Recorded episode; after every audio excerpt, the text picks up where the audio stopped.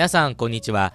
北京の最新情報や中国で話題になっていることなどをお伝えする情報番組北京アワーのお時間です。今の中国のありのままの姿を自由気ままにお話ししていきます。案内人は劉英と星和明です。天高く馬こゆる秋とは言いますけれども、はい。やはり秋になると食べ物が美味しいなと感じたりしますよね。はいそうですね。なんか余分にお腹空きません？なんでしょうね。もう一つみたいなところは あるかもしれませんね。はい。そしてもちろんまあ中国北京でも美味しいなと思うもの私来てからいろいろ体験しました、まあ、そこで、今回は食欲の秋ということもありまして私と劉英アナでそれぞれおすすめの北京にある美味しいお店をご紹介したいと思います。はい。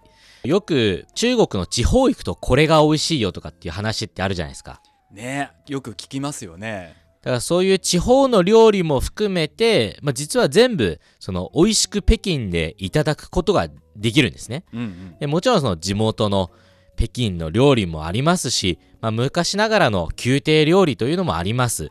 そして先ほど言った地方のグルメ、まあ、そしてさらには和食、洋食と、まあ、非常に北京ではバラエティに富んだ食事を楽しむことができるんです。やはり都会ということもあるのでそれだけジャンルも多岐にわたるということですよねはい、そうです。では早速劉さんのおすすめからお願いしますはい、じゃあもう行っちゃいますか。はいえー私がおすすめするお店は、宝源饺子屋です。これは、あの、宝に源と書きまして、はい方言、うん方言餃子屋というお店ですね。はいここは美味しい、美味しいですよね、うんで。なんでここを持ってきたかと言いますと、はいもちろん、まあ、中国餃子っていうのもあるんですけど、ほら、日本で餃子っていうと、その、焼き餃子じゃないですか。基本はそうですよねで、焼き餃子だし、あの、おかずじゃないですか。そうですねポジションが。もうそれはもうずっとよく言われることですよね日本だったら餃子とご飯この組み合わせは絶対ですけれども中国だと違いますねそれで、まあ違うんですよって言っても、なかなか多分理解してもらうことは難しいと思うんですよ。うんその話だけで。えなので、ここのお店に行ったら、もうそれがわかります。あ、焼き餃子以外に水餃子ってこんなに美味しいんだとか、えうんやっぱ水餃子だけで足りるわっていうのは、もうこのお店行ってもらうと、もうすぐにわかります。まず水餃子といってももちろん中身のあんはすごい種類が中国いっぱいありますもんねそうですね。だ結構定番なのが豚肉と白菜はい、とか、まあ、ニラとか、うん、あと、まあ、ネギっていうのもあるんですけど、そんなんじゃないですよ、ここは。ここが出してるのはもっといろいろ、まあ、4種類、5種類とか入ってるのもあるんで、そういうのがもう全部楽しめる。そういったような餃子屋さんです。ここはメニュー見るだけでも楽しいですよね で、あの、皮の色とかありますからね。普通に白い皮とかじゃなくて、例えば紫の皮ですとか、まあ、緑ですとか、うんあと赤色っていうのもあるわけじゃないですか。まあ、それぞれ、例えば、まあ、生地の中に人参を混ぜて、その赤みを出したりですとか、はい、そういうことを工夫してやってるんですけどね。うんまあ、それで、あの、味ももちろん保証できますし、あの、見た目でもすごく楽しめるっていったようなお店ですね。うんうん、で特に種類もたくさんあるので、はい大人数で行くといろんなものが試せて楽しいですよねそうですね。なので、いろんなのを試すことが、まあ、非常に試しやすいですよね。あの、一人で行っても楽しいですし、大人数で行っても、まあ、非常に、まあ、人気というか、あの、楽しくみんな食べれるっていったような場所ですね。もうこのバウヤンの餃子屋さんですけれども私はいも3回か4回ぐらい行ったことありますけれども、まだ全種類は無理だなと思いますもんね理ですね。逆にあれですもんね。一個一個の、二人とか行くと、そんな種類頼めないですもんね。え1回に来る分が多いんで、まあ、それで言うと、まあ、何回も通えるお店ですし、逆にあの、僕聞いた話では、周辺に勤めている、まあもちろん地元の方もいますし、まあ日本の方も含めて、結構西洋人も多いんですって。えうんうんで、お昼とか、あの、夕食時間になると、結構並ぶって言ってましたね。ああだ何回も何回も通い詰めてる人もいるぐらいですから。うんリピーターが多いお店ということですねはい。まあ大体私はこのお店を知って、えっと、まあ5年以上は経ちます。ええ。で、僕、あの、友人の話によると、もう10年以上続いてるお店なんですって。ほそれで、ずっと海外のお客さんから人気だっていうことで、うん。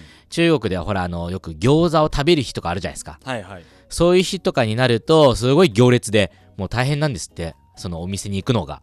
じゃあもう餃子といえばバオエンっていうのがもう代名詞になってるってことですね。はいそういうのもありますね。でまあもちろん、まあ、餃子の話を今すごくしてきたんですけど、はい。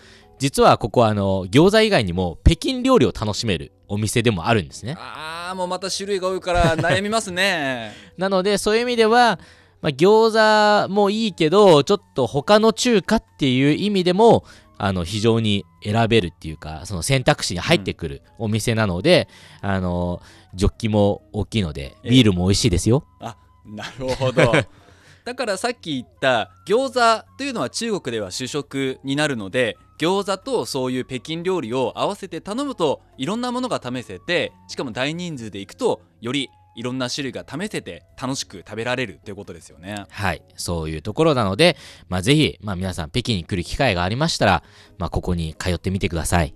さて前半はリュウさんのおすすめのお店ご紹介しました。後半では私が気になるお店をご紹介しようと思います。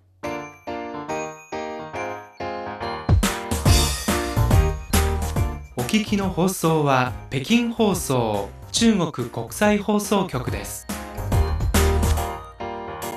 今の中国のありのままの姿について自由気ままにお話をする情報番組北京アワーです。今日のテーマは北京の美味しいお店についてです。はい先ほど、まあ、私の方から餃子が美味しいというようなお店を紹介させていただきました、えーそれでは、えー次は星さんのおすすめのお店を紹介していただきます。はい。私も北京に来ましてはい。3年経ち、もう少しで4年目に入るんですけれども、はいまあ、もちろん美味しいお店いろいろあります。その中でもポイント1個に絞って今回はお伝えしようと思います。うん。まずお店の名前、まあ、2つあるんですけども1つが、まあ、童話郷というおあ店ー美味しいところだ。それからもう1つが姿勢堂々。まあ、漢字は童話居の方は同じに和むにいる、えー居室の居という字。そして姿勢堂々の方は例えば1世2世3世のはい。4世で4つに世界の世と書いてあとは同じに、えーお堂の堂と書く姿勢堂々。この2店舗なんですけれどもはい。このお店両方あるものがありましてそれがサンブジャンとういーうん。食べ物なんですね。まあ、有名な料理ですよね。はい、この料理なんですけれども一言で言えば中華スイーツ。まあそうですよね。味的には。うん、分かりやすく言うなら、ではい。使う材料は卵砂糖ラードそれからでんぷんだけと非常にシンプルな作りです。で名前三部ジャンって言いますけどもはい。字としては3つくっつかないという意味ですね。はいそうですね。はい。何がくっつかないというと皿につかない箸につかない歯につかないというものなんですけれども はい。これはなかなか日本では食べられないのかなと思うんですね。あないですね。ないでしょうねこれは。でその日本だったらどうかなって調べたら、はい。確かにあのいくつかはあるんですよ。あるけれどもやっぱり数量限定とか予約制とかへー。なかなか手軽には食べられないかなという印象はあるんですね。そうなんですか。それがこの童話郷とか姿勢堂々に行くと普通のメニューに載ってますからもう簡単に手軽に頼むことができるということなんですよ。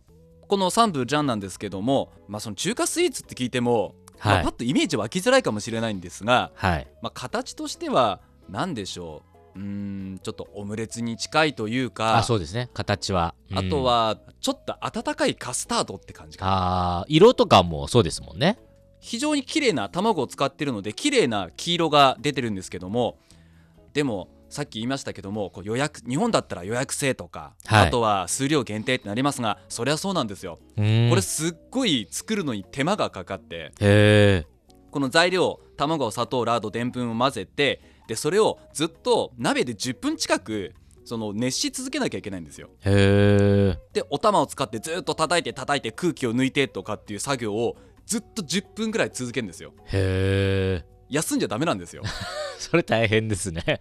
でその料理を、まあ、手軽に出してくれるこの2つのお店は本当にいいなと思うんですよね。はい。で先ほど、まあ、3つつかないと言いましたけれどもはい本当にねこうプルンプルンしたしますね。ものでもう箸で取っても大体ですね大きさ的に手のひらサイズくらいの綺麗な円形になるんですけれどもはい。もう箸で持ってもねもう箸しっかり全体を持ち上げることができ はい。でもちろん箸を置いたら箸にもくっつかない。うん。で口の中に入れると歯にくっつかない。そうですなんかねね不思議な食感うで、ん。でほのかな素朴な甘みがあるんですよね。卵の甘みをしっかり感じることができる料理なんですよ。で私がまあ食べに行ったところで一箇所その童話郷はい。でお店は、まあ、老舗なんですけれどもその頼んだらお店の方が説明してくれるんですよ。このサンブジャンというものはこういうものです。でその説明の中にお店の方によると日本の天皇が昔このサンブジャンを食べに来てで食べてそのまま東京に戻ったていう話がだからそれだけこの味は忘れられない味だっていう。それ本当なんですかね。言ってるんですよ。だからだ私は店の方のお話によるとって言ってるんですがはい。でもただそれだけやはり人を引きつける味魅力があるっていうことなんだと思うんですよ。まあ、ぜひ中国に遊びに来るとか留学に来る仕事に来るって方がいらっしゃったらもちろん北京の伝統的な食べ物で言ったらまずは、まあ、北京ダックとかいろいろありますけどもさらにその中でもこのサンブジャンこれが食べられるお店童話郷それから資生堂々ぜひ足をお運びください。北京アワー今日は北京の美味しいお店というテーマでお届けしました。番組へのご意見ご感想などお待ちしています。メールは nihao2180 アットマーク CRI.com.cn にハオ2180アットマーク CRI.com.cn ですまた Facebook と Twitter のアカウントもありますのでどうぞご覧ください。CRI 日本語で検索してください。